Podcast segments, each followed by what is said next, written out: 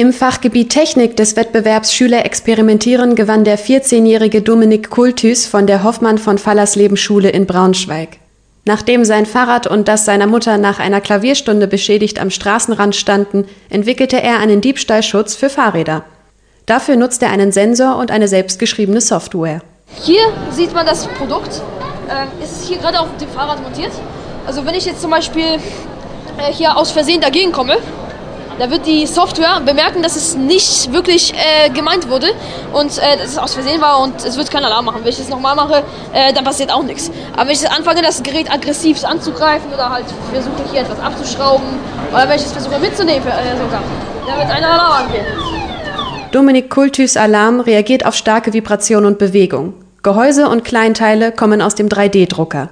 Montiert wird die knapp 200 Gramm leichte Fahrradsicherung zwischen Ober- und Sitzrohr. Im Wettbewerb Jugend forscht siegten in der Kategorie Biologie Amelie Enzian und Katharina Schmidt von der Stiftung Landschulheim im Landkreis Holzminden. Die beiden 18-Jährigen erforschten, wie sich Silbernanopartikel im Wasser auf das Wachstum von Süßwasseralgen auswirken.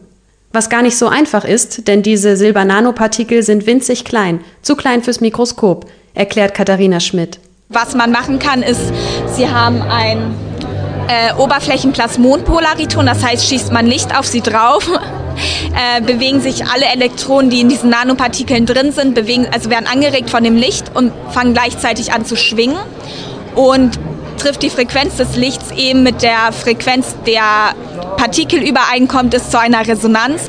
Und das lässt sich in Spektren darstellen, an so Peaks.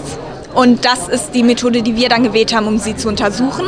Silbernanopartikel befinden sich in vielen Produkten. Durch ihre antibakterielle Wirkung werden sie zum Beispiel in Mullbinden, Sportshirts und Kosmetika verarbeitet. Auch die Innenbeschichtung von Tütensuppenverpackungen enthält Silbernanopartikel. Was passiert, wenn sie in die Umwelt und damit in Gewässer gelangen, erläutert Amelie Enzian.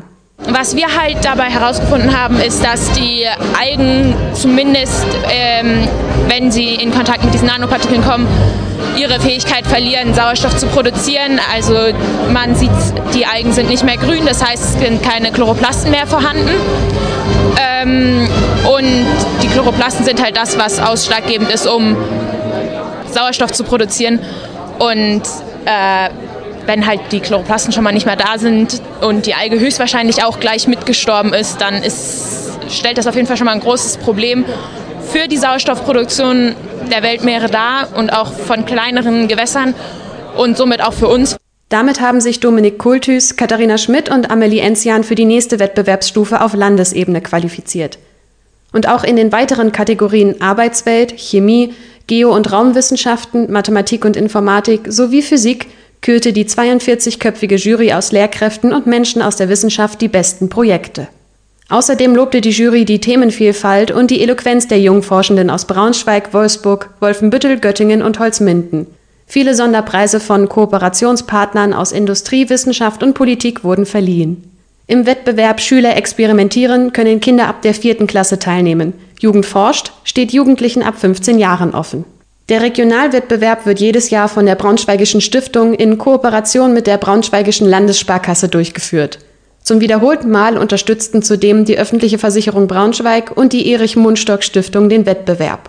Und Friedemann Schnur von der Braunschweigischen Stiftung kommt aus dem Schwärmen gar nicht mehr heraus. Das Geile an Jugend forscht sind einfach diese vielen, vielen tollen Ideen, die hier präsentiert werden, wenn man in diese leuchtenden Augen schaut, in äh, Kinder, die nicht mehr aufhören wollen, über ihr tolles Projekt zu reden. Das ist wirklich toll. Und wenn man hier einmal war, dann kommt man immer wieder, weil es wirklich genial ist, wie, wie, wie einzigartig diese einzelnen Projekte dann vorangetrieben werden und mit wie viel Begeisterung und äh, das ist wirklich genial.